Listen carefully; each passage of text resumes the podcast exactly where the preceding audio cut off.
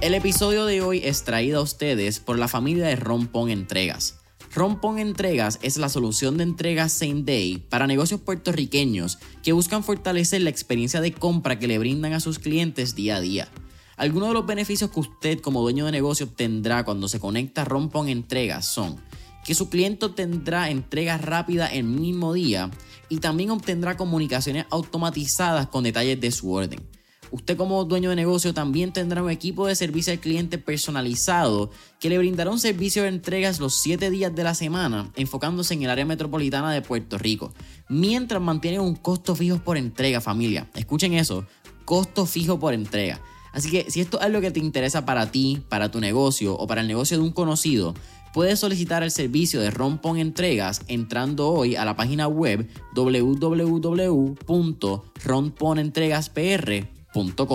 Nuevamente, www.ronponentregaspr.com. Lograr que nadie tenga que pasar por las dificultades que tú pasaste para llegar al lugar donde tú estás. Yo creo que eso es el éxito. De nada me sirve viajar el mundo si mi viaje alrededor del mundo no logra que otras personas puedan hacerlo sin pasar por las dificultades que yo pasé. Así que, que el éxito para mí es evitar que se repliquen las dificultades que tú has pasado para tener o para llegar al lugar donde tú estás.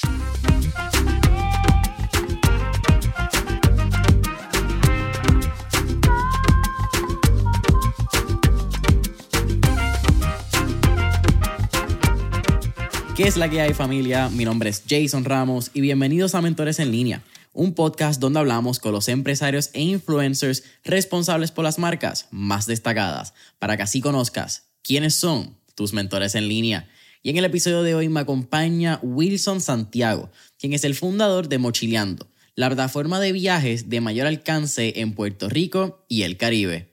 Will, ¿qué está pasando? Bienvenido a Mentores en línea. Todo bien, gracias por la invitación. Oye, Will, eh, un absoluto placer tenerte. Sigo tu contenido hace mucho tiempo y ya que sigo tu contenido, hay que hablar, acabas de llegar de México. Cuéntame cómo estuvo CDMX, como es la abreviación ¿verdad? de la ciudad. Mira, pues la pasamos súper bien. Eh, ciudad de México es una de mis ciudades favoritas del mundo. Eh, yo creo que existen muchos prejuicios sobre Latinoamérica y sobre México en específicamente. Y yo creo que Ciudad de México es una de las cinco ciudades más para mí más hermosas del mundo y con actividades y gastronomía rica. Así que estuve por allá con eh, el canal de televisión Guapa TV, eh, estuvimos haciendo una serie de contenido para eh, mostrarle a la gente una cara diferente de lo que es Ciudad de México y porque es mi ciudad favorita del mundo. Así que era un proyecto que lo tenía pendiente hace mucho tiempo y, y tomó forma el mes pasado. Háblame de eso, porque entiendo que fue un viaje bien particular donde fue mayormente orientado en la gastronomía. Correcto. Eh, básicamente lo que queríamos transmitirle a las personas también era el concepto de la riqueza gastronómica de México. Como tú sabes, eh, México, la gastronomía mexicana es patrimonio de la humanidad. Eh, y esto es, ah, es muy importante porque muy pocos países su gastronomía está considerada como patrimonio de la humanidad y fuimos no solo a, lo que son considerados los mejores restaurantes del mundo, también fuimos a los puestos de comida callejero considerados como los mejores de Ciudad de México, porque también existe, ¿verdad? El, el prejuicio este de que, ah, cuando viajo yo, yo no como en comida callejera porque me cuido. Mira, comer comida callejera puede ser muy seguro y probablemente va a ser una de las mejores experiencias gastronómicas que va a tener una persona en especial cuando va a visitar Ciudad de México. También te montaste en un globo terráqueo. Eh, un globo aerostático. Sí, nos montamos en un globo aerostático. Eh, yo he estado en varios globos aerostáticos alrededor del mundo. He estado en Turquía, he estado en África, sobre el Serengeti, y ya me había montado en, en las pirámides de Teotihuacán en México. Un detalle importante es que las personas que sueñan con hacer un viaje en globo, Ciudad de México es uno de los lugares del mundo donde es más barato hacer un viaje en globo en la mayoría o en la mayor parte de los lugares del mundo es mucho más costoso hacer un viaje en globo. Así que si tú quieres hacer un viaje en globo ahorrando dinero y teniendo una vista espectacular, las pirámides de Teotihuacán en México es uno de los lugares ideales para hacerlo. La sensación del globo es como la de un helicóptero, que es como que de arriba abajo. nada que ver, hermano. Eh, estar en un globo, habíamos, nosotros fuimos en grupo y muchos estaban muy asustados, incluso muchos dijeron que no se iban a montar. Eh, y cuando se montaron, eh, mi experiencia, eh, algunos aterrizajes han sido un poquito más challenge, pero oye, una vez el globo se eleva, tú te sientes que estás flotando y no es ningún tipo de movimiento brusco, es súper relax, así que montarte en un globo probablemente es una de las experiencias que menos miedo te va a dar una vez ya tú estás elevado. Sí, yo creo que el, el, el mayor miedo es cómo me monto, qué va a pasar, pero una vez estás allá arriba es, muy tranquilo. Vamos a llegar, yo creo, al desarrollo de Mochileando. Vamos a hablar de esa causalidad de cómo fue que nació este movimiento. Pero vámonos unos años más atrás, cuando Will estaba creciendo en el pueblo de Florida. Pude leer en un artículo que mencionaste que tu niñez fue corriendo descalzo, estando entre fincas, cafetales, animales, yo me crío en, en, uno de los barrios, el, el, barrio más aislado del municipio de Florida, que es el barrio Perol, que ese barrio está saliendo de Florida ya para Jayuya, hacia el Utuado. So, es la parte donde los mogotes ya hacen transición hacia la cordillera central. Eh, no había señal de celular, no había teléfono, no llegaban apenas eh, canales de TV. Eh, yo me crié en una familia muy conservadora, así que tenía poco acceso también a, lo que eran los medios. Eh, y todo esto pues permite eh, hasta cierto modo que, que, mi crianza sea en medio de una burbuja en el campo. Y muchas veces la gente me pregunta, mano, pero tú cuentas esto y lo cuentas como que feliz y nada. Sí, mira, yo tuve una niñez linda, o sea, tuve una niñez donde disfruté del campo, disfruté de... de ese concepto comunitario que existía en mi barrio. Eh, para mí, por ejemplo, para que tengas una idea, eh, yo voy al cine por primera vez a los 18 años, eh, yo comienzo a, a, ver y a conocer muchas cosas de cómo funcionaba la cultura popular cuando entro a la universidad, porque mientras no había entrado a la universidad, pues me había criado en un concepto de lo que era un barrio cerrado, que, ¿verdad? Este, y en ese sentido, pues cuando yo llego a la universidad, comienzo a conocer muchas cosas de, de cultura popular. Yo le cuento esto a mucha gente y a veces la gente, la gente se queda en shock. Pero para que tengas una idea, a veces yo escucho canciones o, o personas que están hablando de, de, de personajes importantes, de eventos importantes de la cultura popular, y yo estoy perdido porque no sé de qué están hablando. Y yo aprendí desde que llegué a la universidad a hacer una práctica y era que cada vez que yo escuchaba algo que no sabía qué era, lo anotaba. Y luego iba y buscaba información de qué era para familiarizarme con canciones, con artistas, con eventos. Y eso fue un proceso de aprendizaje cuando yo entré a la universidad, porque yo no estaba familiarizado con muchísimas cosas de la cultura popular.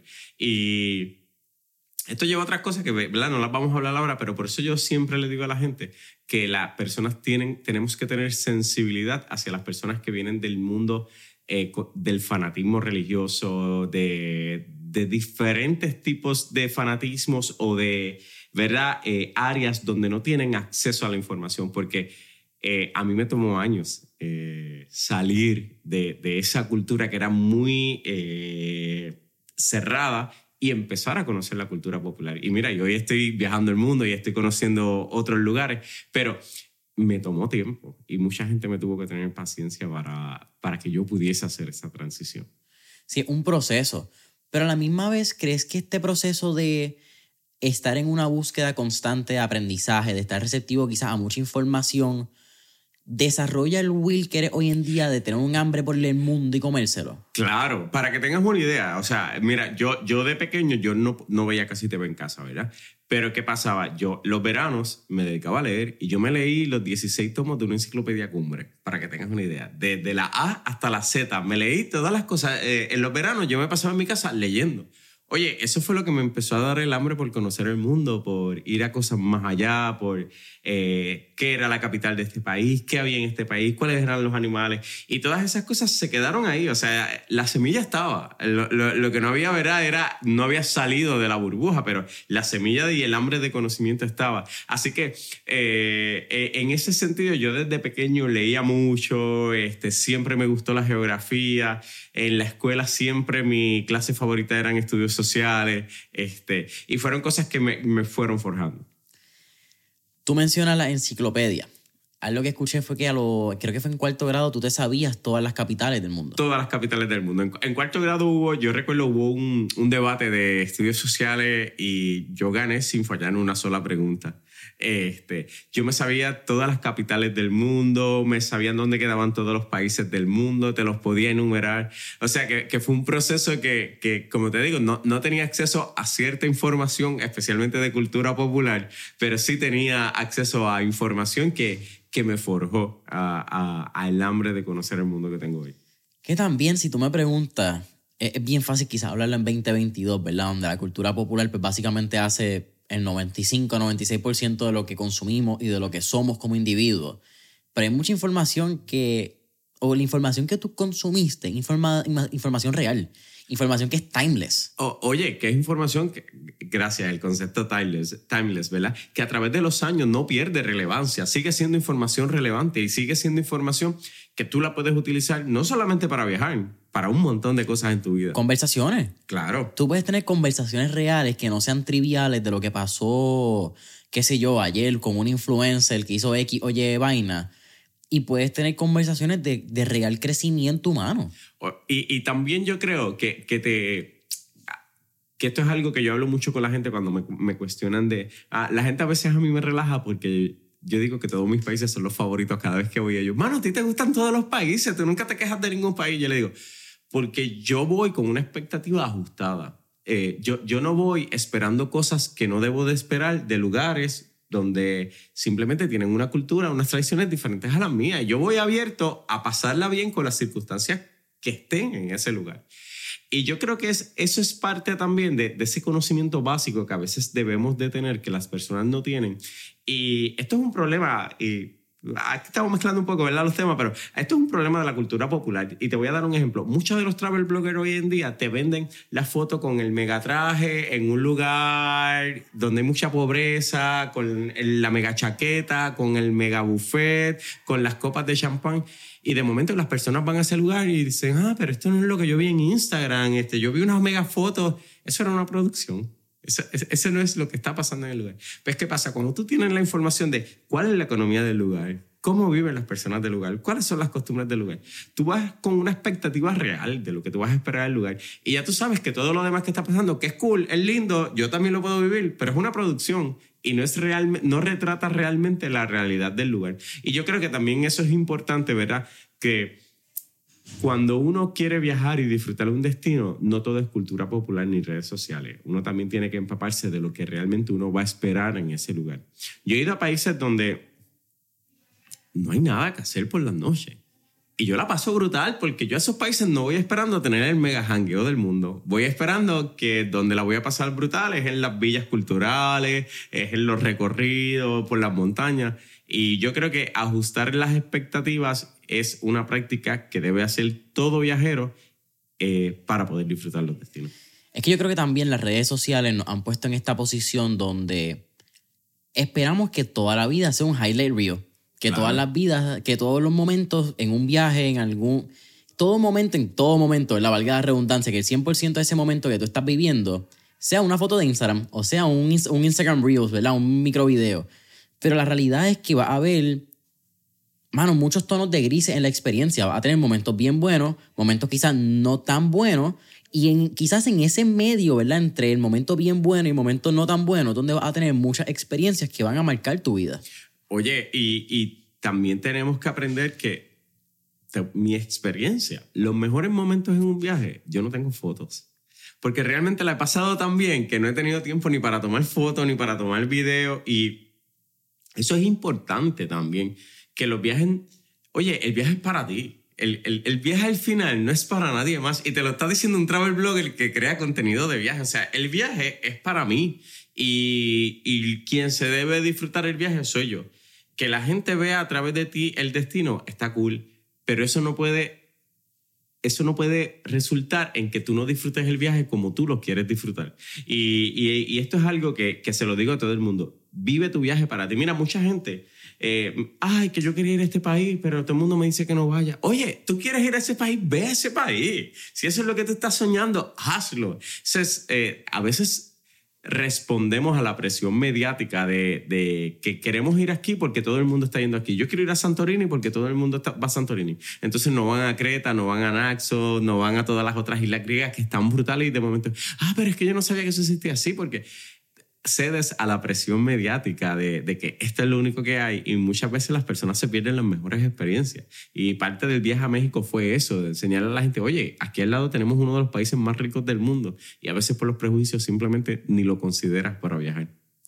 Hay un travel blogger, él es, estoy casi seguro que es español, se llama Rubén Díez, en Instagram se llama Little Crisis. No lo conozco. Y te lo voy a enviar. Y algo que a mí me gusta mucho de él es que su contenido, por lo menos en YouTube, no es de tu travel blog típico. El tipo se va, a, ahora mismo subió en Instagram que estaba en la región más lejos, en la Siberia de Rusia. Wow. Y el tipo se mete a unas tribus en África que está una semana, dos semanas sin, sin señal.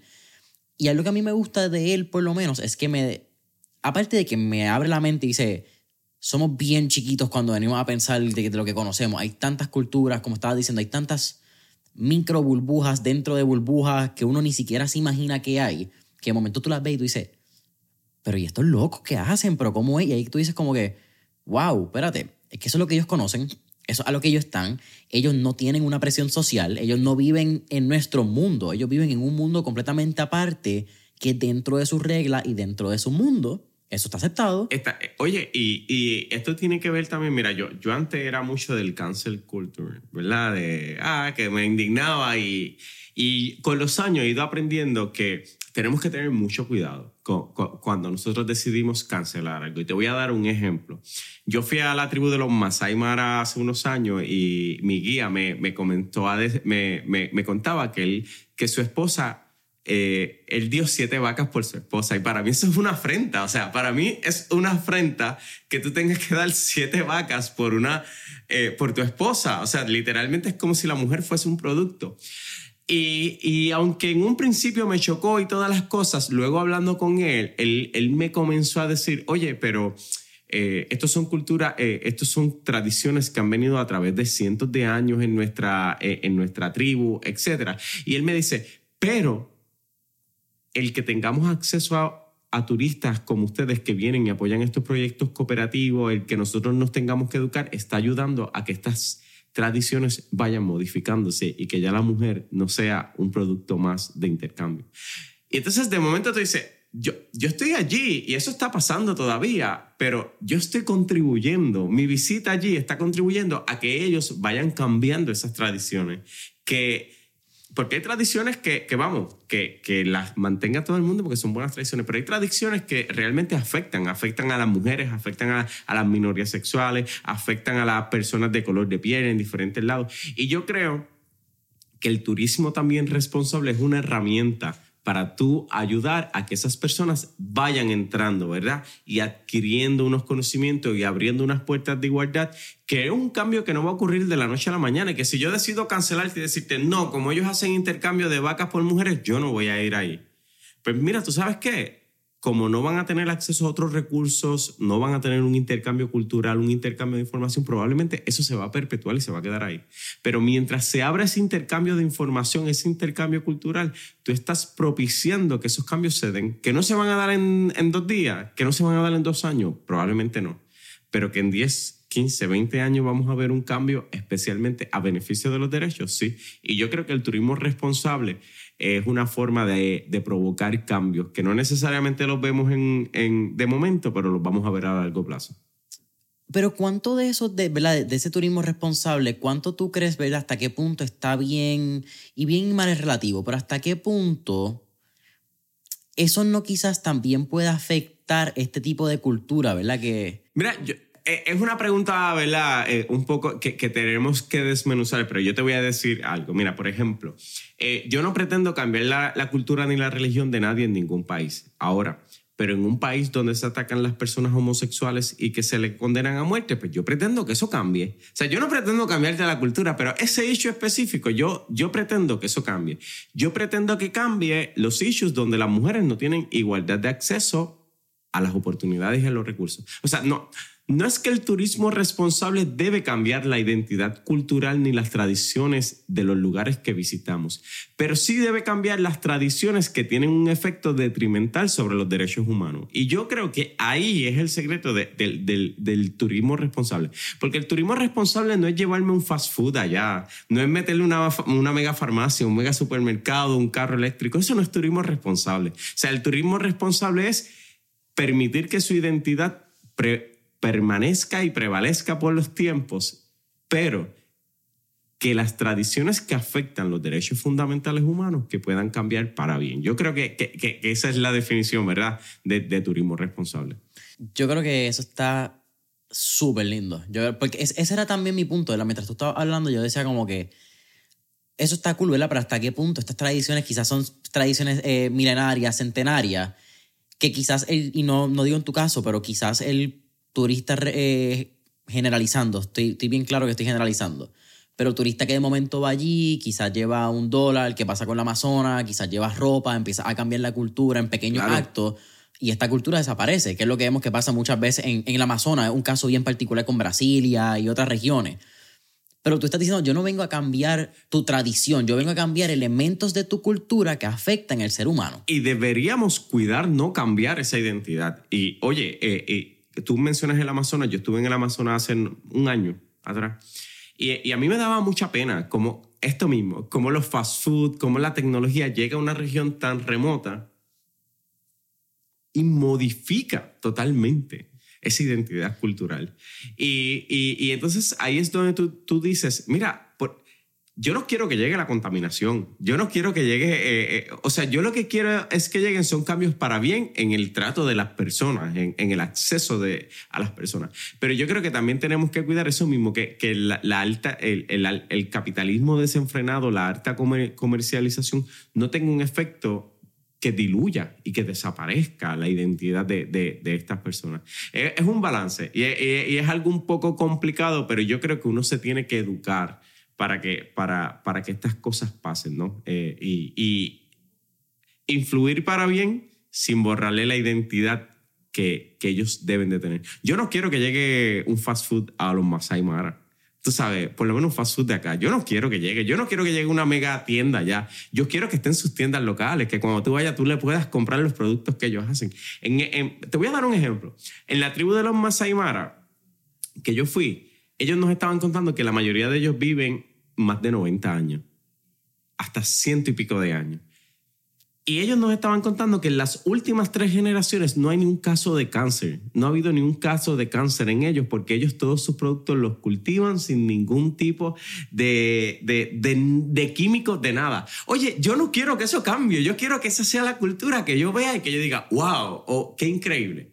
Pero el issue por ejemplo, de las mujeres, eh, la mutilación genital. Eso está claro. Que, que, es algo bien fuerte. Por ejemplo, a, a, mí no me interesa que ninguna cultura mantenga la mutilación genital. ¿Sabes cuántas niñas y cuántos niños mueren en, en, los rituales de, de, mutilación genital? Son muchísimos. Pues esas son las cosas que yo quiero cambiar. Pero yo no quiero cambiar ni la, ni, ni, ni, o por lo menos que yo quisiera que cambien con la influencia de mi visita. Pero yo no quiero que cambie ni cómo come, ni cómo viste, ni, ni, ni ninguno de esos tipos de, de tradiciones que realmente son ricas.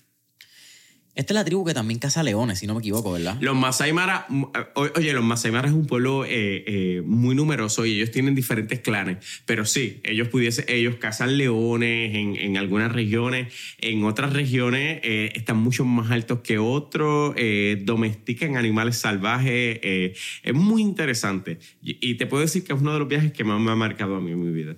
Tú eres fan de África. Eso. Mi continente favorito del mundo. Vamos a hablar sobre tu primer viaje a África. Eh, tu primer viaje que fue a África. Déjame corregir esa oración. Pero si tú tuvieras una recomendación para personas que están buscando ir en este tipo de viajes a ciertas tribus, viajes más remotos, ¿verdad? Y viajes bien particulares a nivel de, de lo que tú estás buscando también llevarte de esos viajes. ¿Qué tú le recomendarías? Lo primero que le voy a recomendar es que te saques de tu mente que vas a ir a un hotel tipo New York, tipo Estados Unidos, y que te saques de tu mente la expectativa que tenemos todos los, la mayoría de los turistas occidentales, que las cosas tienen que ser como pasan a este lado del mundo. Porque si llevas esa mentalidad, no vas a disfrutar lo que pasa al otro lado del mundo. Eh, yo recuerdo que en uno de mis viajes para África, alguien, eh, un periodista, Ronald, eh, amigo, ¿verdad? me recomendó un libro de un diario de un periodista polaco que cubría África para BBC. Y ese libro a mí me marcó mucho y lo leí antes de, mi último viaje a África. Y él decía algo que a mí me, impactaba mucho y él decía, siempre que, los occidentales o la gente de, Europa y, América viene a África, comienzan a pelear porque África es desorganizado, porque la gente en África no cumple con los timings. Y él dice, la gente no entiende que en África, culturalmente, las cosas son cuando se den. Y, y tú le preguntas a la gente, ¿cuándo sale el bus? Y la gente te va a responder, cuando salga. Y, entonces el bus está puesto que sale a las 4 de la tarde, pero de momento el bus son las 8 de la noche, las 10 de la noche, las 12 de la noche, no ha salido y tú como turista estás bien desesperado y todos los africanos están súper tranquilos y, y, tú vuelves y le preguntas, pero ¿cuándo sale el bus? Y ellos te dicen, cuando salga y cuando salga el bus es cuando esté lleno. Y para ellos la noción de tiempo es cuando las cosas se den, no cuando están programadas. Y eso es una diferencia cultural bien brutal que a veces nosotros decimos, ay, es que vamos allá y las cosas no se cumplen. No, se cumplen, pero se cumplen bajo las expectativas culturales que ellos tienen, no bajo las que tú tienes. Y a veces nosotros vamos con unos constructos que, que los queremos implementar en todos lados del mundo y no van a funcionar. Y eso daña tu experiencia. Así que si tú quieres ir a visitar las tribus, allá el tiempo no corre como acá, allá las cosas no corren como acá. Y tienes que ir con la mente abierta a disfrutar el día desde que sale el sol hasta que se pone y que todas las actividades van pasando mientras pasan, no mientras tú las tengas planificadas.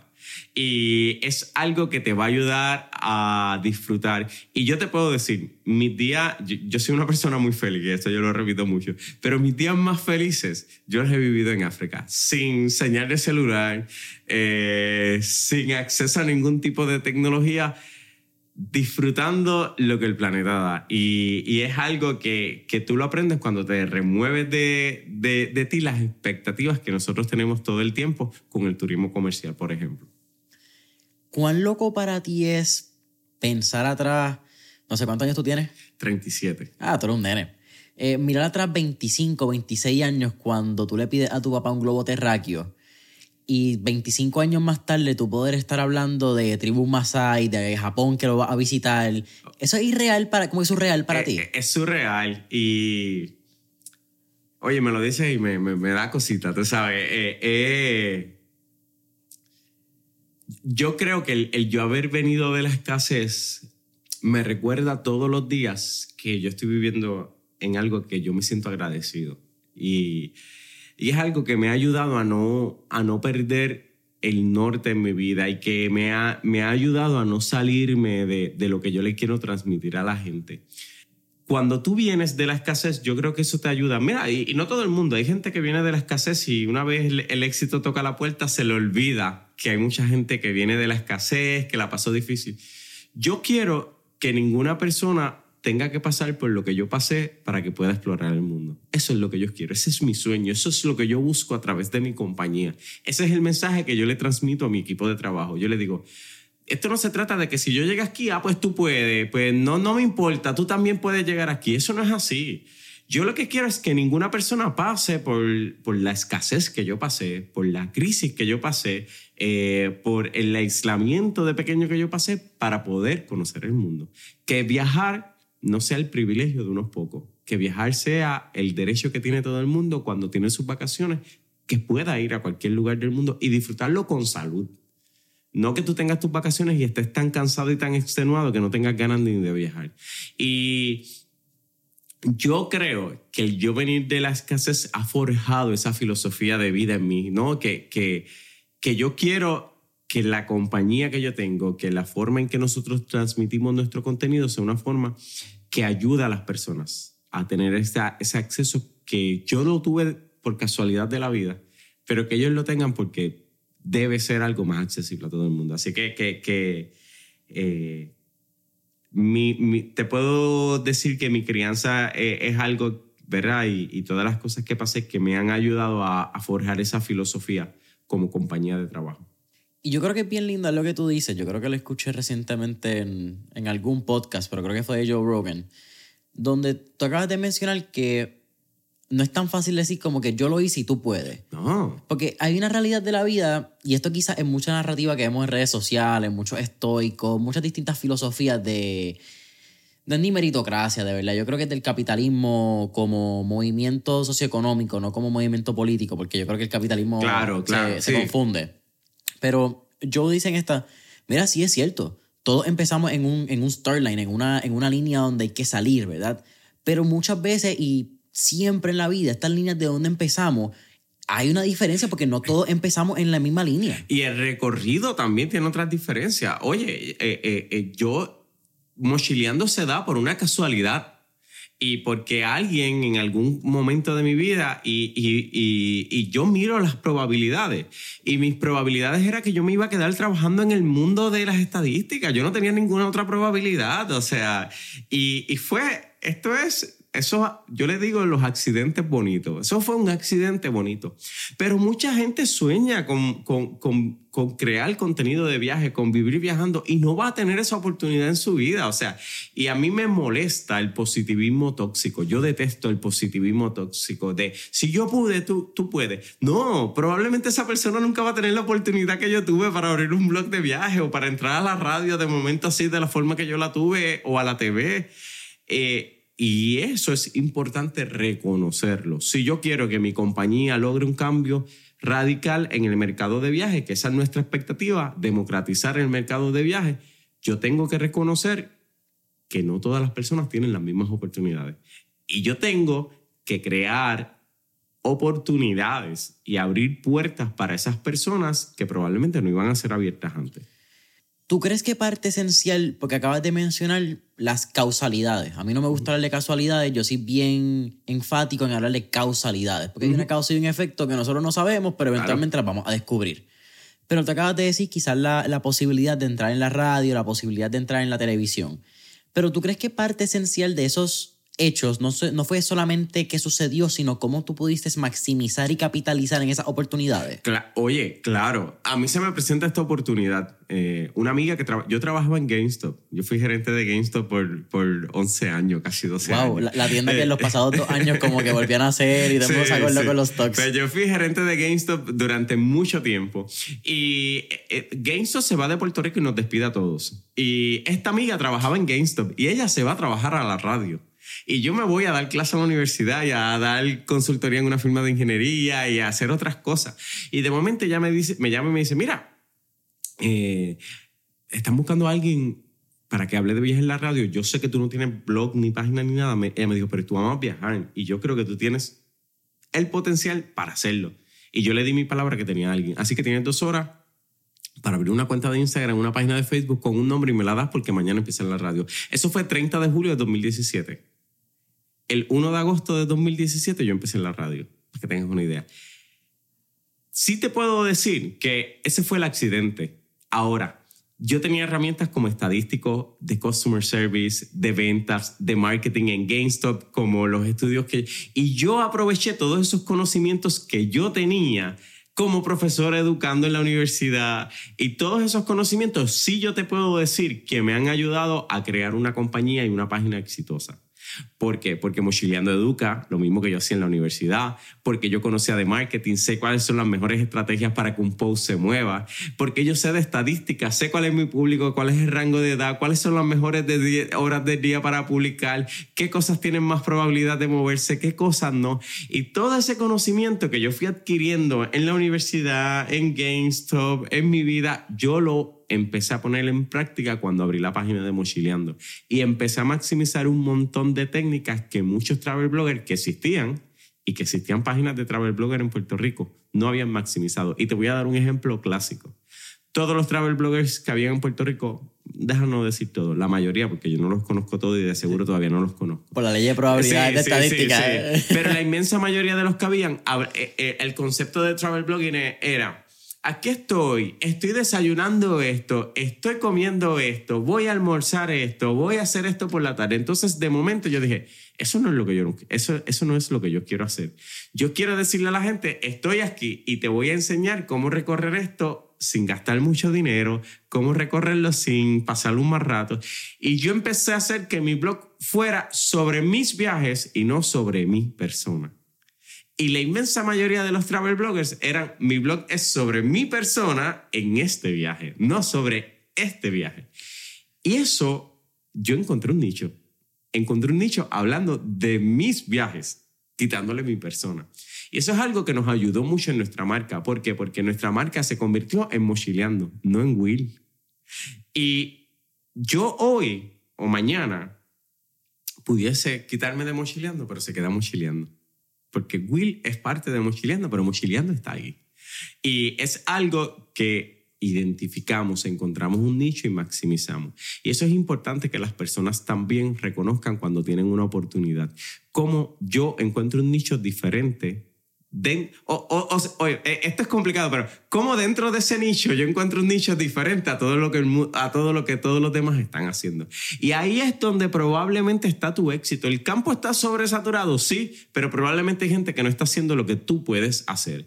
Y si tú haces lo que tú puedes hacer, tú puedes transformar ese mercado. Y eso es básicamente lo que nosotros hemos tratado de hacer en Mochileando. Tú acabas de mencionar lo que fue esa causalidad de cuando llega a la radio. Por lo que pude escuchar, tú no eras una persona de redes sociales, creo que tenías 300, 400. 300 amigos, yo creo que estoy exagerando en Facebook, que todavía los tengo, yo creo que tengo 400 ahora. Eh, pues porque se añadieron 100 en el rato. ok, ¿cómo pasa? Porque entiendo y, tú me corriges, pero para resumir más rápido, como que ese, ese periodo, te dan como 12 horas para montar una página, tú llamas a una amiga, te ayuda, sale el nombre de Mochileando porque te dice que era una, tiene que ser una sola palabra. Claro, que, sea, que sea fácil de acuñar, toda la cosa. Eh, da la casualidad o, da la causalidad que también esta palabra pues estaba disponible el domain, estaba en Instagram, Fíjate, Facebook. No estaba disponible. No estaba disponible. El domain estaba comprado. Eh, porque yo en ese momento no lo verifiqué. Ya después que me puse el nombre, el, el domain estaba comprado una página en Brasil. Claro. Y como el año y medio, por casualidad, un amigo que trabaja eh, derecho, propiedad intelectual, que es abogado, me dice, ¿tú no has verificado de nuevo el domain? Me dijo, porque recuerda que muchas veces estos domains se expiran y qué sé yo qué. Y entra ese día y el domain estaba expirado. y me lo vendieron muy caro. Yo creo que pagué como 3.600 dólares por el domain porque es una palabra... normalmente un domain por ahí te cuesta 12 dólares y, ya. Pues me costó muy caro el domain, pero lo pagué porque yo dije, es una inversión a largo plazo. Y de ahí pues surgió, pero sí, fue un proceso un poco accidentado. Sí, no, no me siento tan mal. Yo pagué creo que fueron como 1600 hace como un año por un domain. Así que no, es tanto como el tuyo, pero entiendo, entiendo el dolor. Eh, ¿Cómo fue ese crecimiento? Porque entiendo que los próximos dos días, luego de esa primera vez que estás en la radio, tuviste como 10.000 seguidores en Facebook. oye, explotó, explotó porque yo empecé a hablar de vuelos baratos. Eh, yo recuerdo que uno de los primeros posts que yo hice era una vuelta alrededor del mundo. Yo conecté vuelos desde Puerto Rico a New York, de New York a Londres, de Londres a París, de París a Atenas, de Atenas a, a Dubái, de Dubái a India. Y seguí conectando, dándole la vuelta al mundo en un vuelo que iba como por dos meses en un viaje y eran menos de mil dólares o mil cien dólares por todos los vuelos. Y yo puse un post así, se fue súper mega viral, que yo le decía a la gente, mira, es posible tú darle la vuelta al mundo viajando, visitando varios países por dos meses sin gastar en vuelo más de esta cantidad. Y de ahí la gente empezó, a, volvemos, porque yo empecé a hablarle a la gente cuán posible era viajar el mundo que te habían dicho que era imposible o que ir a Europa costaba 5 mil dólares o 6 mil dólares. Y empezamos a cambiar esa narrativa. Oye, y encontramos un nicho brutal. Y de momento de que no habían blog de viajes así, ahora hay 800 blogs de viajes y yo estoy contento por eso, porque para mí es importante que las personas puedan tener acceso a viajar barato. Y yo viajo de una forma, pero hay muchos travel bloggers que viajan de otra forma. Y si a ti no te gusta mi estilo, sigue esos travel bloggers que viajan de otra forma, porque no todo el mundo viaja como yo. Yo soy Fury, a mí me encanta la, la comida y la gastronomía, y eso va a ser parte esencial de mi viaje. Hay otras personas que viajan y comen todo el tiempo en fast food y, y, la gastronomía no le importa, lo que le importa son las experiencias, correr motora, qué sé yo qué. Pues mira, hay otro tipo de travel blogger que hace eso, síguelo, porque de ese travel blogger tú vas a tener muy buena influencia. Y esto es algo que yo le digo a la gente, tú, ningún travel blogger está para modificar su estilo de viaje por nadie tú estás para elegir qué tipo de travel blogger a ti te gusta y a cuál tú quieres seguir y de cuál tú te quieres alimentar. Y hay muchos. Apoya a quien tú crees que contribuye más a tu vida. Y, por eso yo creo que, es importante respetar la diversidad de todos los travel bloggers que hay, porque cada cual tiene su estilo y cada cual... Ah, hay unos más Kardashian, otros más low budget, otros que lo que le encanta es beber y pariciar. Pues mira, cada cual tiene su estilo. Tú sigues a quien se ajusta a tu expectativa. No, eso es lo lindo de las redes sociales, que podemos ver todo lo que hay y tú tienes una gama de ofertas que tú escoges, como tú dices, el que a ti te guste, el que más pueda aportar a tus valores, el que más vaya con tu línea de pensamiento. Y el que no, pues tampoco lo cancelemos, tampoco digamos que esto es un sucio, como porque hay oferta para todo el mundo. Oye, eh, eh, mira, en el mundo de los travel bloggers, eh, mucha gente me dice, ah, que, que esto... Yo le digo, tiene su público y deja lo que sea o deja la que sea y que haga lo que diga y que diga que, que es, es, es su mundo y es la manera que quiere proyectar su mundo. Y yo, ¿quién soy yo para decirle a alguien, no vayas a Grecia así? No vayas a Tailandia así. Mira, ahorita yo subí un post de, de, de, de que uno de la compañía de los parques de Orlando va a subir sus precios y alguien, me, y alguien posteó, ir a Orlando no es viajar.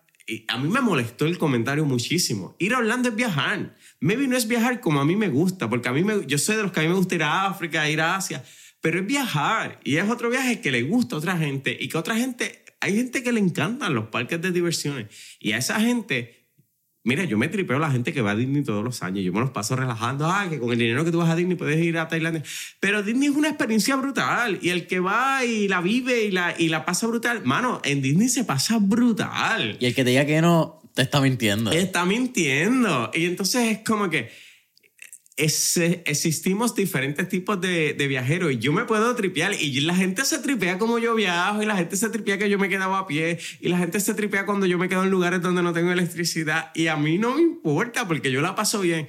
Pero igual, el día que me quiero quedar en un hotel de Disney, me quedo en un hotel de Disney, yo no tengo problema. O el día que me quiero quedar en el hotel donde están las jirafas en, en África, que vale un montón, pues me quedé. Pero el otro día fui y me quedé en un eh, hostal que me costó 5 dólares la noche, que, que, que, el agua era fría. Y yo he vivido todo ese tipo de experiencias. ¿Y sabes qué? que cada cual viva la experiencia que lo hace feliz. Después que hagamos un turismo responsable, que cada cual viva la experiencia que te llene. Y por eso te digo, yo, si algo yo no le voy a dar paso nunca, es a la gente que le quiere imponer a otros cómo tienen que viajar. Cada cual que viaje. Pasa lo mismo con las aerolíneas de bajo costo. La gente que critica a los que viajan con Frontier y con Spirit. Mira, por 19 dólares yo me voy de pie en el avión a New York, brother. O sea, yo me voy de pie. Y yo he viajado con las mejores aerolíneas del mundo. Yo he viajado con Qatar, yo he viajado con Emirates. Oye, yo he viajado con aerolíneas excelentes. Y he viajado con aerolíneas de bajo presupuesto. Y me da lo mismo. Porque si el vuelo es de tres horas y me costó 20 dólares, ¿sabes qué? Ahí tengo 100 dólares que me ahorré que me los puedo gastar en un buen restaurante en New York. O que me los puedo quedar en un buen hotel en New York. O que puedo ir a una buena barra en New York y pasar la tarde brutal. Y cada cual maneja su viaje como le dé la gana. Y el punto es llegar al destino. ¿Cómo claro, Eso después. Claro. Una vez empieza este crecimiento, ¿en qué momento tú dijiste o te diste cuenta, ¿verdad? Porque son como que pueden ser dos, dos momentos diferentes. Esto es real y esto lo podemos seguir haciendo. Oye, los primeros dos años yo le estaba dedicando mucho tiempo. Yo tenía mi otro trabajo, pero de momento me empiezan a decir, oye, tienes que empezar a monetizar eso. Tú estás, tu página está con un alcance brutal y, y ahí empecé... Para hacer un paréntesis, esto, estamos hablando agosto 1 de 2017. So, hasta 2019, tú estás trabajando un full time y mochileando es tu side hustle. Eh, eh, mi, mochileando es mi. Tu passion project. exacto. Mi, eh, mi pasatiempo. Mochileando eso. claro. Y en 2019, nosotros, 2018, va pasando el año y nosotros decimos, tenemos que empezar a, a monetizar. Entonces, en 2019 lanzamos Mochileando Premium, que es la membresía de viaje, que es donde empezamos a monetizar Mochileando. Antes de 2019, para que tengan una idea, Mochileando a mí me producía cero dinero. ¿Y tenías cuántos followers más o menos en el momento? Ya para ese entonces yo entiendo que ya tenía 100 mil personas en las redes sociales. Eh, y tenía cero, o sea, yo no producía ningún dinero. Y de ahí comienza a ser mochileando eh, premium y comenzamos a monetizar. Eh, para que tengas una idea, cuando yo tiro la membresía, yo, yo hago, yo digo, ay, este, yo voy a vender esta cantidad de membresías en un año. Y esa cantidad de membresías la vendimos en dos semanas, para que tengas una idea. Y ahí fue que yo dije, coño, esto, esto es más de lo que yo pienso que es. Y entonces ahí obviamente comenzamos lo que tú ves de Mochileando Premium hoy es totalmente diferente al Mochileando Premium que salió en 2019. Yo estaba con mi equipo de trabajo en México y nosotros nos sentamos a hablar de esto porque fue todo el equipo de trabajo. Y hablamos de cómo ha evolucionado la marca, cómo ha evolucionado el concepto. Y algo que yo le digo a las personas también siempre, te puede ir bien, pero tú tienes que evolucionar. No puedes descansar en que te fue bien el, este mes. y te voy a dar un ejemplo. A mí los posts de Facebook me iba brutal y en algún momento yo dije, oye, pero yo ya llevamos tiempo haciendo lo mismo y empecé a modificar lo que yo, el contenido que yo ponía en Facebook. Dupliqué los clientes por cada post. Y me iba brutal, pero si yo me hubiese quedado haciendo lo mismo, yo no hubiese duplicado los clientes que me ganaba por cada post. Y comencé a cambiar un poco la, la manera en que hacía los posts y de momento me di cuenta que los clientes empezaron a duplicar cada vez que yo ponía un, un post. Y entonces de momento tú descansas en que estás haciendo las cosas bien y dejas de optimizar y dejas de reinventarte. ¿Sabes qué? Vas a perder muchas oportunidades. Y yo creo que un secreto para que una compañía sea exitosa es constantemente buscar nuevas formas de hacer las cosas, aunque te vaya bien. Porque muchas veces las personas buscan formas nuevas de hacer las cosas cuando le va mal, pero no necesariamente porque te vaya bien tú tienes que descansar para no hacer cosas nuevas porque te puede, ir, te puede ir mejor y puedes optimizar más lo que estás haciendo. ¿Cómo ha crecido la gama, verdad? Porque recientemente, creo que fue este año, hace, este año no, hace varios meses sacaste Premium Plus. Hace tres semanas lanzamos Premium Plus, que es una expansión a Estados Unidos. Para que tengas una idea, nosotros le dábamos servicio a la mitad este de Estados Unidos y desde Texas hacia acá, solamente con una ciudad en el oeste que era San Francisco, que la teníamos desde el principio porque por alguna razón hemos tenido mucha fanaticada de San Francisco desde un principio, puertorriqueños que viven en San Francisco. Eso te iba a preguntar, cuando empieza, que y me están mencionando que Premium era pues en el caso de la de la aerolínea y los pasajes era la mitad este y tenía muchos aeropuertos de mitad este de Estados Unidos. Correcto. Eso era con el propósito de atacar la diáspora puertorriqueño que estaba allá. Correcto, porque nosotros hicimos un análisis de las personas que nos seguían y de, dónde nos seguían. Esa es la estadística hablando. Claro, y ahí comenzamos a decir, pues estas son las ciudades a donde le vamos a dar servicio. Para que tú tengas una idea, esta expansión de Mochileando, Mochileando Premium Plus, eh, nosotros hicimos tres estudios de mercadeo antes de lanzar Mochileando Premium Plus. O sea, que las personas piensan, ay, ustedes expandieron. No, no, no, no, no, no, no, no. Nosotros hicimos tres estudios en los últimos años para verificar y validar en qué ciudades nosotros queríamos crecer y dónde había más proyecciones para nosotros crecer como compañía, más oportunidades. Que no fue una expansión que, que yo me levanté un día y dije, ay, estas son las ciudades donde yo voy a expandir mochileando Premium Plus la próxima vez. No. Nosotros hicimos un estudio de mercadeo y a su vez también le preguntamos a la gente cuánto ellos estaban dispuestos a pagar, qué ellos querían ver en una nueva membresía, qué era lo más que les gustaba de nuestra membresía. Y empezamos también a indagar por qué nosotros somos diferentes a otras membresías en Estados Unidos y por qué la gente nos prefiere a nosotros sobre otra membresía en Estados Unidos. Y también comenzamos a maximizar esas oportunidades que nosotros teníamos ahí. Porque esto es otra cosa que a veces las personas piensan que en imitar a la compañía que le va bien te va a garantizar el éxito. No necesariamente, porque a ellos le va bien exactamente por eso y la gente los apoya exactamente por eso, pero a, ti probablemente no te van a apoyar por eso porque ellos ven eso como un branding de otra persona. Y entonces nosotros comenzamos, y, yo le, le dije al equipo, cuando lancemos la expansión, tenemos que ser nosotros. No podemos parecernos a las marcas con las que nosotros competimos en Estados Unidos. Y tres semanas después te digo que ha sido un éxito nuestra expansión. Este, vamos eh, rompiendo récords por ahí de nuevo. Y el año que viene mi expectativa es que podamos duplicar nuestro equipo de trabajo. Esa es mi expectativa, así que estamos súper contentos con eso.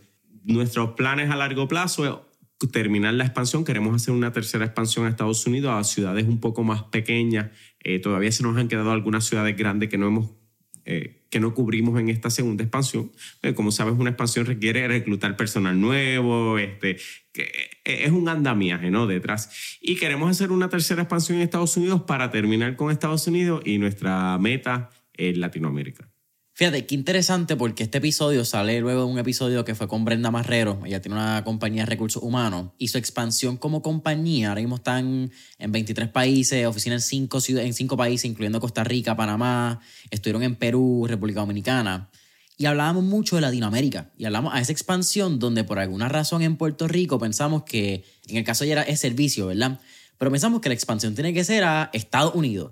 Y el lo que nos queda al lado y lo que nos queda para el sur es como inexistente. Los puertorriqueños muchas veces no hablamos de Latinoamérica como expansión. Oye, tienes un mercado emergente de millones de habitantes más que en Estados Unidos. Y está bien que Estados Unidos es uno de los países que más consumen en el mundo. Pero esos mercados emergentes vienen por ahí. Y son gente que viajan, que están comenzando a viajar o que ya llevan mucho tiempo viajando. Y ahí hay un nicho. Y las personas realmente no miran, no miran a Latinoamérica. No, yo, creo que nosotros tenemos un problema de insularismo, que esos son otros 20 pesos, que tenemos que discutir. Pero muchos empresarios boricuas y emprendedores boricuas tenemos que empezar a mirar a Latinoamérica. Y no solamente porque hay oportunidad de negocio, es porque también hay oportunidad de alianzas con otras personas que están haciendo cosas similares y nosotros podemos potenciar esos productos y competir contra otras marcas en mercados como Estados Unidos. Y, a veces no lo vemos y no lo conceptualizamos porque estamos en nuestra burbuja de nuestro mercado puertorriqueño que tiene una relación estrecha con Estados Unidos y no salimos. ¿Sabes cuántas personas tienen el potencial de exportar servicios desde Puerto Rico y, no, no, no lo conceptualizan? Yo creo que también otro lado interesante e importante de mencionar, que tú lo mencionaste con la expansión, ¿verdad? De tanto el Premium Plus y cuál va a ser la versión 3 de este Premium, es el andamiaje les cuesta mucho dinero expandir. No es solamente, dale, yo voy para allá y nos hicimos. No, no, no, no, Hay una estructura, hay muy probablemente unos procesos estandarizados que va a tener que modificar, va a tener que aprender cómo funciona una nueva parte de tu equipo para adaptarlo a eso. Tienes que tener un plan. Eh, eh, oye, nuestro trabajo con Premium Plus se ha triplicado. O sea, y necesitamos un personal que atienda ese trabajo, porque yo no quiero tener tres veces más mi trabajo, tú sabes, yo, pero ese personal también tiene que tener un buen salario, eh, eh, tiene que cobrar bien, tiene que sentirse bien en el equipo de trabajo. Y son cosas que uno las tienes que pensar. Para que tú tengas una idea, en la producción de Premium Plus nosotros tuvimos un año y cuatro meses. Wow. Y, y, a veces la gente ve un producto que te dice, ay, esto es fácil. No es fácil de hacer. No es, no, es, fácil de hacer las pruebas, de, de, de, que el pago no falle, de que la gente que quiere dar upgrade, el, el, el upgrade esté el centavo, que no le falle, que, que, pase de una lista para otra. Oye, son muchísimas cosas que a veces te dicen, ay, son detallitos. Sí, pero esos detallitos necesitan la integración de un app, necesitan la integración de un servicio. Ese servicio cuesta mucho dinero. Entonces, son cosas que a veces la gente no, no ven que, que las automatizaciones, que la identificación de, de nueva tecnología, la construcción de, de páginas, esto cuesta y cuesta mucho dinero. Y asegurarnos que funcione es un trabajo que, que, que requiere eh, un, un, un, ¿verdad? un master, un proyecto eh, inmenso. Tú mencionaste tu equipo de trabajo. Mochileando empieza por, como tú mencionaste, una causalidad de Will tiene una experiencia, ya te habías viajado por lo que pude escuchar a más de 50 países antes de la radio. Ah, había viajado, había viajado. Ya, ya, tú tenías tela por ahí para abajo para cortar. Pero empieza como Will. ¿Cómo de momento empezó a crecer el equipo? ¿Cómo fue delegar? ¿Cómo fue tú decir, mira, sabes qué, hay que crear más contenido, yo no puedo seguir creando contenido porque mis horas no dan? ¿Eso fue un proceso que te tomó tiempo aprenderlo? ¿O por alguna razón, quizás ya por las experiencias que tenías previas, tú sabías cómo delegar y fue bastante fácil? Pues mira, eh, como yo venía con experiencia gerencial y de marketing y de todo de games, eso me ayudó y por lo menos hasta 2019, que yo estuve trabajando con una amiga que, que, que es la jefa de equipo de Mochileando, eh, hoy día. Eh, entre ella y yo hicimos, hacíamos todo. Contenido, todas las cosas. Para este momento no había blog todavía ya había blog. Ya habíamos abierto la página, la página la abrimos como en 2018 y habíamos comenzado a escribir. Pero en 2019 fue que lanzamos como tal la página full, que lanzamos el Mochileando Premium y ya en 2019 Ahí contratamos un relacionista público, contratamos a alguien que nos manejara web, la programación, los emails, eh, un contable para las finanzas y los recursos humanos y, toda, y alguien de recursos humanos. Y, y entonces empezamos en 2019 a crecer. Hoy día somos 10. 10 en el equipo de trabajo. Wow. Eh, comunicaciones, creación de contenidos, marketing y clientes, finanzas, eh, tienda, porque ahora tenemos la tienda que también la lanzamos. oye, hay muchas cosas pasando. Y, te digo, y aún así siento que cada uno tenemos muchísimo trabajo. La fundación, este, para que tengan una idea, eh, la fundación también se estuvo moviendo desde ese tiempo, pero necesitábamos alguien full time para la fundación. Lo que hicimos fue que adquirimos a alguien full time para Mochileando, que es un gerente de iniciativas comunitarias, y ese gerente de iniciativa comunitaria nos mueve la fundación para que nosotros no tengamos que sacar fondos de la fundación que deben de ir destinados a las personas para otras cosas, porque yo soy muy responsable con eso. Y entonces básicamente lo que hacemos es, tenemos un gerente de community, ¿verdad? De, de, de iniciativas comunitarias en Mochileando, que da servicios allá y es la manera que garantizamos. Para que tengas una idea, la fundación también, eh, que lo hablamos, ya hemos repartido más de 3 millones de dólares en ayuda desde el huracán María en Puerto Rico, en Tanzania, en Ruanda, en Bahamas, en Nicaragua, en, en Honduras eh, y en Haití, en diferentes países. Si quieres, vamos a... Quiero hablar de la fundación, pero quiero hablar de lo que tú acabas de mencionar, que a mí, uno de los temas que más me rejoden, porque tengo que decir la palabra cuando hablamos de fundaciones sin fines de lucro, NGOs, como quieran ponerle, ¿verdad? Porque cada cual de momento se, se pone un título que es el mismo título, pero cada uno suena diferente. Y es que cuando tú vienes a ver las grandes sin fines de lucro, tú vienes a ver una...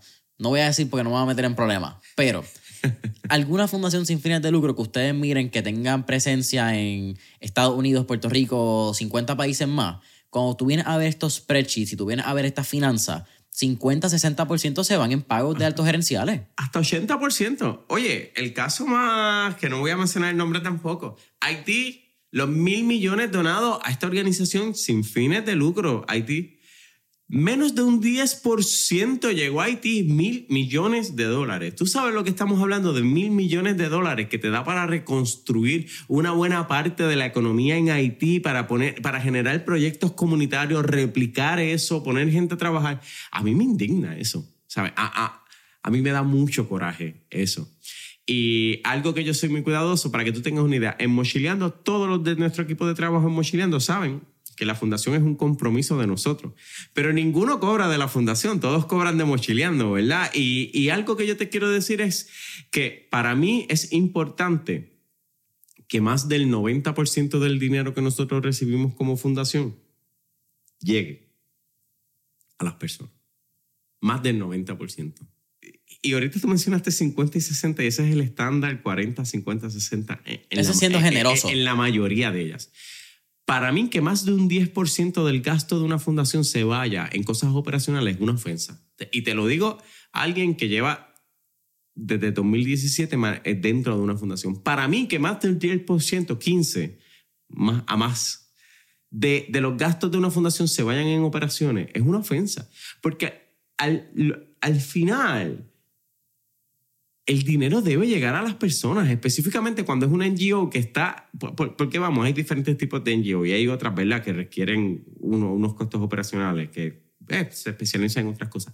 Pero las que están destinadas a ayudar a las personas en desastres, en reconstrucción. Oye, a mí no me hace sentido que el 50% de tu dinero se vaya pagando una oficina. Sí, y más cuando una, una sin fines de lucro, como tú acabas de decir, It should be for the people, como que es para las personas por las personas. Y la gente te dona para que tu dinero para que su dinero llegue a las personas. No para que el dinero llegue a tu oficina, no para que el dinero llegue para pagar tu aire acondicionado. Sí, yo no estoy metiéndote, qué sé yo, 100, 200, 300, hasta un dólar, para que la mitad, ¿verdad? Por, usar el ejemplo de un dólar, que 30, 40 centavos de ese dólar vayan para pagar la oficina, aire acondicionado y el carro de la presidenta. Oye, y, y es algo que se ha ido tomando conciencia en los últimos años, pero todavía hay mucho camino que recorrer. Hay mucho camino que recorrer. Y vamos, y yo tampoco, ¿verdad? Quiero, mm, yo hago mi trabajo voluntario, yo sé que hay volvemos, hay ciertas organizaciones que requieren tener personas muy capacitadas, muy competentes que necesitan sus salarios y todas sus cosas. Son unos casos específicos, pero volvemos, ninguna fundación debería de gastar la mayoría de su dinero en gastos operacionales y que no llegue a quien realmente debe llegar. Más allá, ¿verdad? Porque yo no voy a entrar en el caso específico de ninguna fundación, te puedo hablar por la mía, por la que yo soy responsable y por la que yo me encargo de dirigir, que tenemos un director ejecutivo y tenemos todas las cosas, pero yo me encargo de que el dinero llegue a la gente. Oye, Fiona pasó hace unos meses. Todavía hoy nosotros estamos trabajando casos de Fiona. Eh, eh, esta semana va nuestro director a, a Cabo Rojo, a Peñuela, que estamos reconstruyendo como tres casas. Y son casas que el gobierno no está ayudando. Personas que no tienen enseres todavía, que nosotros le hemos comprado los enseres, que le hemos comprado la casa, que le estamos poniendo los pisos, los techos, que le estamos empañetando las casas, haciéndole un montón de cosas. Y son, oye, es un trabajo que requiere mucho esfuerzo y que drena. Porque ayudar drena porque tú te echas las cargas de las personas que tú estás ayudando muchas veces. Pero es un trabajo que requiere mucha responsabilidad, específicamente en el manejo del dinero y en asegurarte que la ayuda llegue. Y yo creo que algo bien lindo, Will, dentro de todo lo que haces con la Fundación 100 por 35, Fundación Mochileando 100 por 35, es que, y esto, ¿verdad? Tú me corrías, lo escuché en una entrevista que diste hace par, no sé si fue hace par de años, pero tú tampoco estás buscando el protagonismo de, de Mochileando 100 por 35. Sale como tú dijiste después, sale como un derivado, qué sé yo, vamos a llamarle un CSR, un Corporate Social Responsibility Program, donde tú dijiste, es mi responsabilidad social si yo vengo de X background socioeconómico, poder aportar con esta oportunidad que yo tuve, que la posibilidad estadística no era, no estaba a mi favor, ¿verdad? Hablando de por ciento y de números, y yo tengo la responsabilidad moral, porque eres tú, esto aquí nadie te está diciendo, tú lo tienes que hacer. Esto es Wilson porque Wilson quiere apoyar a otras personas que quizás estadísticamente no tengan la probabilidad de salir hacia adelante en eventos como estos. Oye, yo creo que la parte más gratificante de Mochileando es Fundación Mochileando. O sea, esa, esa, esa, esa, es la parte que realmente tú dices, coño, estamos haciendo, estamos devolviendo a Puerto Rico eh, lo mucho que Puerto Rico nos ha dado y las oportunidades que Puerto Rico nos ha dado. Y en ese sentido, sí te puedo decir, yo trato de pasar de... Eh, a veces me tengo, eh, a veces los muchachos pelean conmigo, es que tienes que estar, porque es que, que si tú no estás, la gente, tienes que estar aquí. Y, pero yo trato de que la fundación haga su labor sin que yo tenga que meterme a hacer nada. Porque yo creo que parte también de la ayuda, y, que esto es lo que pasa, y, uno lo ve cuando pasa un huracán, pasa un huracán y tú ves a todo el mundo sacándose el selfie, haciendo todo. Pero yo te puedo decir que hoy, que ya han pasado cuántos, dos meses del huracán más o menos, ¿Sí? este, que han pasado casi dos meses del huracán, la mayoría de la gente está en el olvido. La mayoría de los casos hoy están en el olvido. Nosotros ayer, y, y, y, y te lo, esto te lo puedo decir porque leí el mensaje que me lo envió el director de la fundación, un caso de, de unos señores de 80 años viviendo en una casa con un boquete que cada vez que llueve se le moja la casa. Oye, estas personas ya no van a recibir ayuda. O sea, ya estas personas están en el olvido. y no recibido ayuda hasta ahora, no reciben. No lo van a recibir. Entonces, si tú no te mueves, si, si tú no haces que tu andamiaje funcione, y eso es lo que yo siempre le digo a los muchachos cuando estamos trabajando en la función, yo le digo, oye, nuestro proyecto es a largo plazo. Y, y, y, hace poco yo cogí una entrevista en algo de la fundación que me estaban preguntando y yo le digo, ¿sabes que la parte más difícil no son los días después del huracán? Son los meses después del huracán. Sí, porque hay distintas etapas de recuperación. Y, y ahí en esos meses después del huracán, ahí es donde está la gente que se quedó olvidada en los primeros meses y olvidada en los meses posteriores. Y que se tienen que acostumbrar a vivir en la escasez. Y que se tienen que acostumbrar a vivir en las circunstancias difíciles. Y si tú no llegas esa gente va a pasar años y probablemente muchos de ellos van a morir viviendo así. Y, y, esa es la parte que a nosotros nos reta, ¿no? Esa es la parte de, de, que tú llegas a una comunidad y de momento te das cuenta que llegaste por un caso, pero en la comunidad de más arriba hay dos más, y en la comunidad de más arriba hay cinco, y en la de más arriba hay diez, y de momento tú te quedas adoptando una comunidad completa porque te dices, hay una necesidad permanente aquí. Pero son cosas que hemos ido aprendiendo con el tiempo, que, que que hemos ido optimizando también. Oye, y, en esto de, te voy a contar esta experiencia, pero en esto también de, de, las NGOs, de las ayudas, hay mucha gente que se quiere pasar de listo.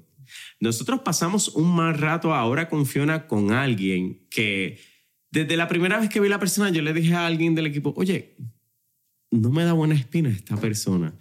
Y de momento, al cabo de los días, nos dimos cuenta que esta persona, si pasaba si le salía lo que había planificado, se iba a quedar con dinero que le iba a llegar a otras personas, que se supone que llegara para ayuda. Y de momento yo me quedé pensando, yo dije, esta persona probablemente yo pienso que se dedica a buscar situaciones de crisis para generar dinero, para vivir de eso y no ayudar a las personas. Aquí también, dentro de las NGO, dentro del mundo de las ayudas, hay personas que se dedican a hacerse rico de esto. Y eso a mí me indigna. Pero si tú no, ¿de qué vale la indignación si nosotros no nos levantamos a hacer lo que tenemos que hacer? Porque si, si, si, si, si, nosotros no logramos que la ayuda llegue, esas personas van a estar ahí siempre buscando esa oportunidad. Entonces, muchas veces nosotros nos indignamos, pero no hacemos nada. Y, y yo creo que ahí es donde está el, el, el, asunto. Tenemos que hacer algo para más allá de indignarnos. Sí, es la, quizás puede ser la analogía básica, pero es la diferencia entre preocuparte y ocuparte. Claro. Tú te puedes preocupar de lo que a ti te salga de los pantalones, pero si tú no te ocupas y tú no metes mano, estás gastando energía, si vamos a hablar claro, preocupándote. Y, y, nada más por pura curiosidad, este es el podcast que hiciste con Jesús Arroyo, ¿verdad? De para sí, servirle. Sí, sí, sí. Oye, sí. Un, un, abrazo a Jesús, sabe que lo quiero muchísimo. Eh, para servirle. Eh, uno de los mejores podcasts, yo te diría el mejor podcast en Puerto Rico para hablar de sin fines de lucro, de organizaciones que realmente están creando impacto. Así que la pauta tiene que ir para, para Jesús y para, para servirle. Para pa que tengan una idea, ese podcast yo lo cogí, eh, que, que, se nos cayó algunas veces, fue que yo venía de entregar ayuda de, de patillas. Eh, en una parte de patillas que, que Oye, yo llegué por San Lorenzo, lo único que te voy a decir, que es un monte por allá arriba, una zona de Puerto Rico que yo no había ido. Yo bajaba de allá de entregar ayuda y tuve que coger el podcast en la guagua mientras guiaba, poner el teléfono y hablar. Y, y justo bajábamos de ayudar y, y, y, él me comentaba, oye, ya para estas alturas mucha gente ya no está ni siquiera ayudando, mucha gente se ha quitado. Y, y eso es lo que pasa, ¿verdad? Que en el fervor de, de que muchas veces de la gente que necesita, pues eh, las primeras dos semanas todo el mundo estamos activos, pero después, pues, ¿verdad? Y, mucha gente no tiene culpa. La gente también tiene que regresar a, a, sus trabajos, la gente tiene que regresar a su rutina de vida. Y entonces, pues, la gente pues, ya, ya no puede salir todos los sábados a ayudar o ya no puede salir un día en semana a llevar ayuda y, y las cosas cambian. Pero por eso eh, no podemos perder el enfoque cuando tenemos una organización que quiere ayudar a otros. Sí, mire, también por poner y, y, darle el shout out a otra organización. Eh, esta organización se llama Hunger Corp. Ellos están en el área de Dorado. Y shout out a Steven Feliciano, que estuve con él la semana pasada y pude compartir con él un poco.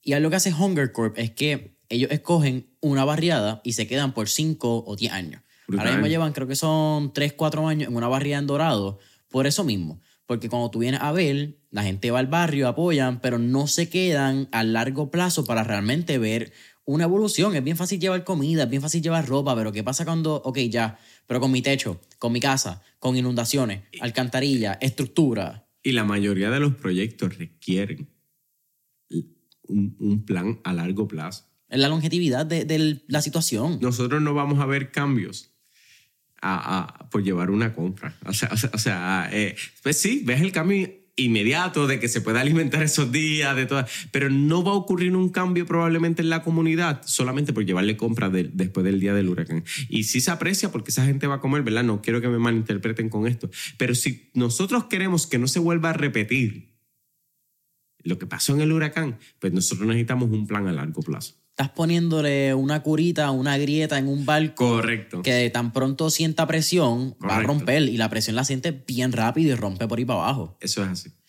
Mira, Will, ya, ya casi terminando el podcast, eh, pero cuéntame, esta es la pregunta de los mil chavitos.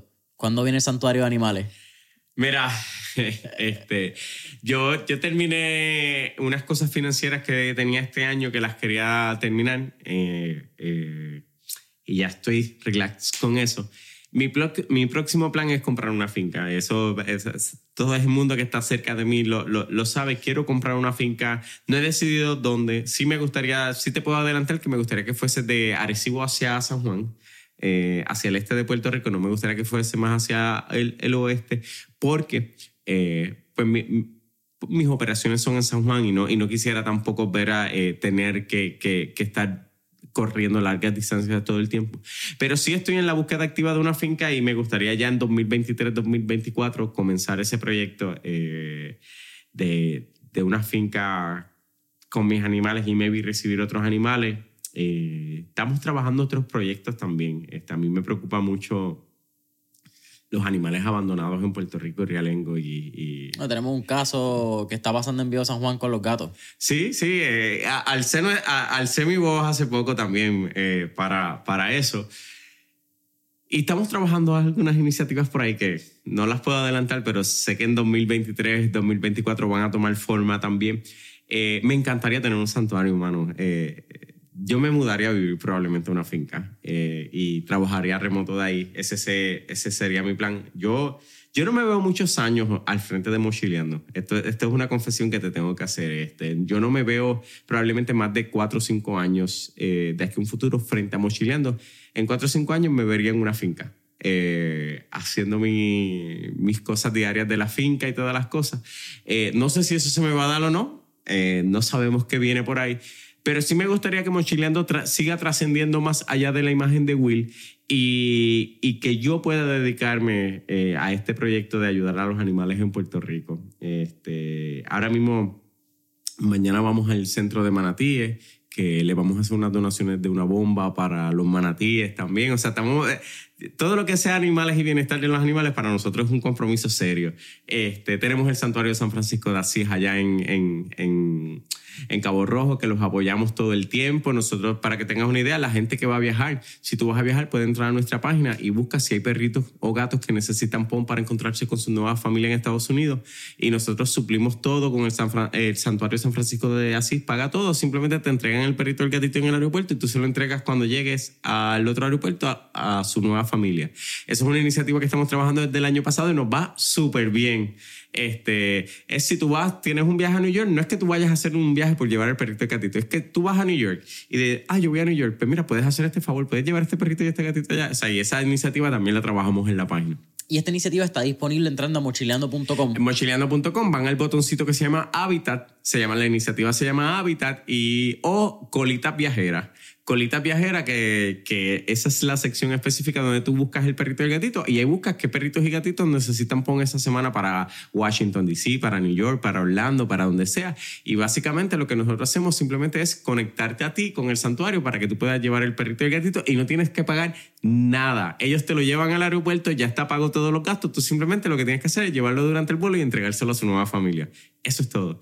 Y a través de eso yo te puedo decir que ya, hemos, ya son más de 100 perritos y gatitos los que hemos transportado a, Estados Unidos. Y todo eso son cositas son pequeños detalles, si te das cuenta. No cuesta, literalmente no, cuesta, nada. nada. Crear la página y que ya nosotros la tenemos, era crear una sección en la página, conectarnos con el santuario en nuestra base de datos y que los emails le lleguen directo a ellos y nosotros y, y coordinar.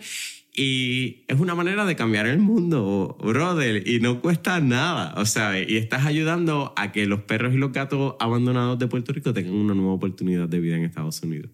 Así que el santuario viene pronto, no te puedo decir cuándo, pero estamos trabajando, estamos trabajando con el proyecto y me veo a largo plazo haciendo algo por ahí. ¿Cómo Will define el éxito? Lograr que nadie tenga que pasar por las dificultades que tú pasaste para llegar al lugar donde tú estás. Yo creo que eso es el éxito. Eh, de nada me sirve viajar el mundo si mi viaje alrededor del mundo no logra que otras personas puedan hacerlo sin pasar por las dificultades que yo pasé. Así que, que el éxito para mí es evitar que se repliquen las dificultades que tú has pasado para tener o para llegar al lugar donde tú estás. De verdad que cerrar con algo mejor que eso está bien difícil. Will, al final de Mentores en línea siempre hacemos cuatro preguntas de fuego, así que vamos al mambo. Vamos allá. Yo creo que la primera, mira que llevo desde el episodio número uno haciéndola y quizá tú puedes ser el primer viajero oficial mochilero que está en el podcast, puede ser bien interesante, así que si tuvieras la oportunidad de estar en esta película Back to the Future, y tener un DeLorean, ¿a qué época, década o periodo histórico te gustaría ir y por qué? Mira, me gustaría volver eh, definitivamente antes de la época de la colonización, eh, porque yo creo que la colonización quitó demasiada biodiversidad del planeta y me gustaría volver a ver el planeta como estaba, sin ese daño que vino luego con la revolución industrial y todo. Me gustaría volver a ver el planeta en su estado pristino, así que probablemente eh, diríamos que el renacimiento eh, volvería a esa época hacia allá, eh, antes de que llegara todo este tipo de revolución industrial, etc. Qué tripeo, ¿verdad? Tendría que ser uno poder, no por mucho tiempo, pero yo pensaría, qué sé yo, un día en esta maquinita del tiempo uno puede estar brincando de un lugar a otro, coger los 1300 y ver todas las tribus de Estados Unidos, los incas, los mayas. Mano, piensa esto. Eh, piensa esto. El río Paraná en Argentina, Brasil, ha perdido el 95% de su biodiversidad, que era original. Y yo voy a las cataratas de Iguazú y lo encuentro majestuoso. Imagínate cómo eso sería antes de perder el 95% de su biodiversidad. a veces yo me pongo a pensar esas cosas y digo, tiene que ser una cosa bestial. O sea, tú, tú poder ver eso en su estado pristino o no pristino, ¿verdad? Porque es el término incorrecto, pero en su estado sin mucha influencia. alteración. Yo, yo creo que debe ser una experiencia brutal. Cool. Segunda pregunta. Tenemos un playlist en Spotify que se llama Mentores en línea, el playlist, donde tenemos todas las canciones que motivan y pompean a nuestros entrevistados. Así que con eso dicho, ¿qué canción motiva o pompea a Will de Mochileando eh, antes de montarse en un avión, antes de hacer un viaje como el de México? It's Time de Imagine Dragon. Uh, esa siempre es buena. Tercera, ¿qué tres libros le recomendaría a nuestra audiencia? Eh, Sapiens. Eh, creo que es un libro para desconstruirte eh, y que toda persona debe de leerlo y que nos ayuda a abrir la, la mente. a los amantes de África les recomiendo Ébano eh, de Rapinski, se me olvida el apellido, pero es el, eh, este es el escritor polaco que te, que te comenté. Si tú vas a África, yo creo que este es un libro que debes de leer eh, para, que te, para que puedas disfrutar de África con otra mentalidad. Como debe ser. Como debe ser. Y otro tercer libro. Yo sí medio aburrido leyendo. Yo leo muchos libros de economía. Ah, pero esos son buenos. Y, toda la cosa. Así que no te quiero eh, eh, este, poner libro aburrido. Este, un tercer libro, un tercer libro, un tercer libro. Este. Mira, eh, si te puedo recomendar un tercer libro, yendo así hacia los clásicos. Eh, yo te puedo decir que a, a, mí me encanta, por ejemplo, este, las obras de teatro como Alejandro Casona y todas estas cosas son clásicos españoles. Este, que cuando leo cosas que no son de economía, pues leo este tipo de, de obras de clásicos españoles. Y te puedo decir que, eh, oye, me vino un libro, pero eh, las obras de Alejandro Casona específicamente de, de, teatro son muy buenas, específicamente si tú estás en un viaje y quieres leer algo light, pero que te va a tocar tus emociones. Las obras de teatro de Alejandro Casona son excelentes para leerlas. Eh, todas, son muy buenas. Son obras que, que, tocan eh, los temas del amor, de la vida, de una manera muy sutil y, y me fascinan. Will, ¿cuál te última pregunta? ¿Cuál sería tu último tip o recomendación para todos nuestros escuchas? Eh, si es cuestión de viaje, ve a donde tú quieres ir y no dejes que nadie, incluyendo Travel Blogger, incluyendo Will de Mochileando, te digan estos son los destinos que debe ir todo viajero. Ve a donde tú siempre has querido ir, a donde tu corazón te ha dicho que tienes que ir y ves con todas las, ve con todas las precauciones que tengas que tomar, pero sin miedo. Sin miedo a que te vaya a gustar, sin miedo a disfrutar. Si te tienes que beber una cava en Fiji que sabe picante, que te vas a emborrachar, bébetela. Sin miedo. Que al otro día vas a pensar que no me voy a levantar, bébetela. Es algo cultural, es algo, no vas a volver ahí, hazlo. Yo creo que la vida se vive una vez que después que tomes todas las precauciones de vida, ellos lo hacen allí, yo lo puedo hacer, pues vamos a hacerlo.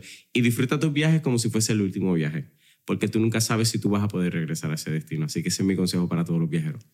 Disfruta tus viajes como si fuese el último, porque nunca sabes si vas a poder volver. Mano, gracias por terminar con eso, porque yo creo que es uno de los principios más básicos que yo no sé si lo he compartido, pero de cada vez que tengo una oportunidad de entrevistar a alguien, como eres tú en este caso, Mentores en Línea, yo no sé si se pueda repetir. Hasta, el momento, ¿verdad? No con Wood, no he tenido ningún entrevistado que haya fallecido, que haya pasado mejor vida. Pero yo no sé si se pueda repetir. Yo tengo una oportunidad al frente mío. Claro. Si la segunda oportunidad se da, yo no lo sé. ¿Qué puede pasar? Estadísticamente podría pasar. Es una posibilidad, ¿verdad? Algo, ¿verdad? Dentro de ese marco de posibilidades. Pero si yo tengo a la persona aquí y en el ahora, es mi responsabilidad aquí en el ahora maximizar a la mayor de mis capacidades esta conversación para que cuando se acabe y le demos el botón de pausa de, de, de, se acabó, yo pueda sentirme que yo viví al máximo esta entrevista.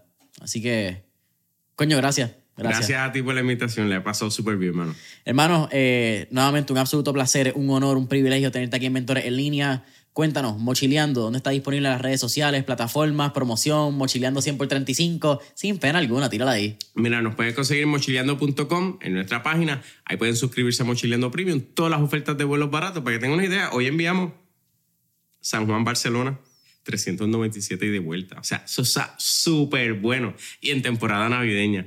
Este, y un vuelo con una escala. O sea, que eso está súper bueno. Este, ahí se pueden suscribir a Mochileando Premium, Mochileando Premium Plus. En Mochileando Premium Plus tienen descuentos en la tienda, tienen descuentos en marcas exclusivas. Estamos sorteando, tenemos un montón de sorteos exclusivos. El primero es a Bora Bora, dos boletos aéreos y una noche de hotel en uno de los, noches, uno de los hoteles más caros del mundo. Este, y nos pueden conseguir en las redes sociales en Instagram Mochileando PR, Facebook Mochileando, Twitter Will Mochileando, TikTok Mochileando, eh, YouTube Mochileando y todas las redes sociales que hay por ahí, pues buscan Mochileando y por ahí aparecemos. Mochileando.com para Mochileando Premium, que solamente valen 99 centavos el mes. La básica vale 99 centavos y la Premium Plus 2.49, pero igual sigue siendo súper económica. Imagínate que eso es la mitad de lo que te va a salir un ice coffee en Starbucks. Claro. Sencillo. oye, el boleto aéreo en diciembre, ir a Barcelona 397, eso es un ahorro de más de 400 dólares. Imagínate, con eso tú pagas la membresía por 15 años. Ya. con eso te lo digo Sencillo. Familia, mochileando.com disponible. Saben que también le pueden dar like y follow a Mentores en Línea en Instagram y Facebook como Mentores en Línea. Deja tu review, cinco estrellitas, comentario y dale follow en Apple Podcasts, Spotify, YouTube. Eh, y dale subscribe a nuestro nuevo newsletter disponible en mentoresenlinea.com y hasta la próxima.